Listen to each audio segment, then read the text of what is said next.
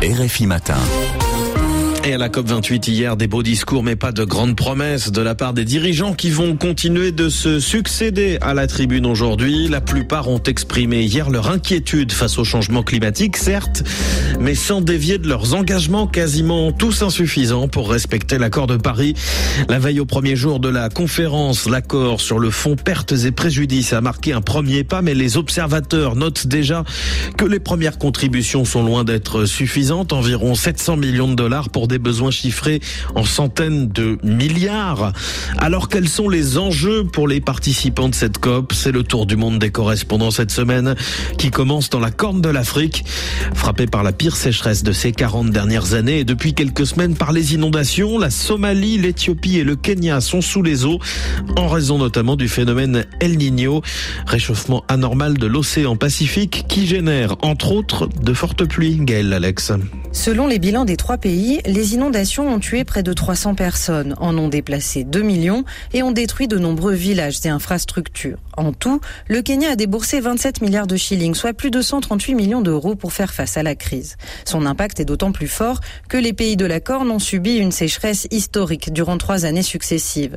Depuis des années, l'Afrique de l'Est vit au gré des crises climatiques, qui sont dues notamment au réchauffement de notre planète. Selon une étude publiée en avril par la World Weather Attribution, un réseau mondial de scientifiques, le changement climatique causé par les activités humaines a rendu la sécheresse agricole dans la Corne environ 100 fois plus probable qu'autrefois.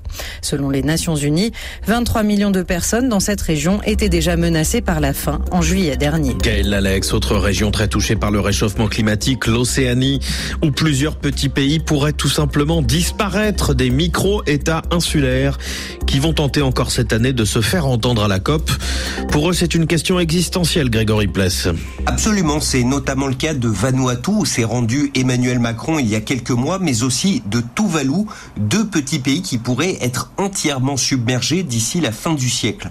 La situation sur place est à vrai dire déjà très difficile avec une multiplication des cyclones, l'aridification euh, des sols et la salinisation des sources d'eau potable. C'est ce qui explique pourquoi le mois dernier Tuvalu a signé le tout premier accord d'asile climatique avec l'Australie, l'Australie qui s'engage à accueillir l'ensemble de la population de ce petit pays, à peine 11 000 habitants.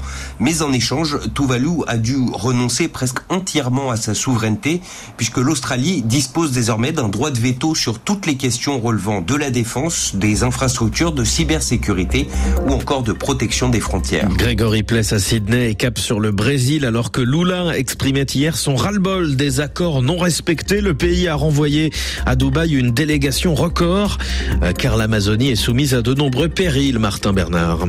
La sécheresse inhabituelle qui a récemment frappé une partie de l'Amazonie révèle des menaces inédites. Les riberinos, comme on appelle les gens qui habitent le long du fleuve, ont été surpris par la baisse du niveau d'eau. Le transport en pirogue a parfois été interrompu et la pêche a été sérieusement perturbée. Ce dérèglement climatique touche une zone réputée pluvieuse. C'est la conséquence du phénomène El Niño aggravé par le réchauffement de la planète et la déforestation. La sécheresse est donc une nouvelle menace pour les habitants de la région. Quant aux Indiens d'Amazonie, ils doivent encore résister à l'avancée des orpailleurs sur leur territoire. Martin Bernard. Et puis pendant que les États les plus touchés donnent de la voix, que font les plus pollueurs? Les présidents chinois et américains Joe Biden et Xi Jinping sont absents de la COP28. Côté européen, Emmanuel Macron a fait le déplacement hier pour appeler notamment l'Europe à abandonner complètement le charbon. En 2030, l'Union européenne veut aussi pousser les grandes puissances à rehausser leurs ambitions sur la sortie des énergies fossiles.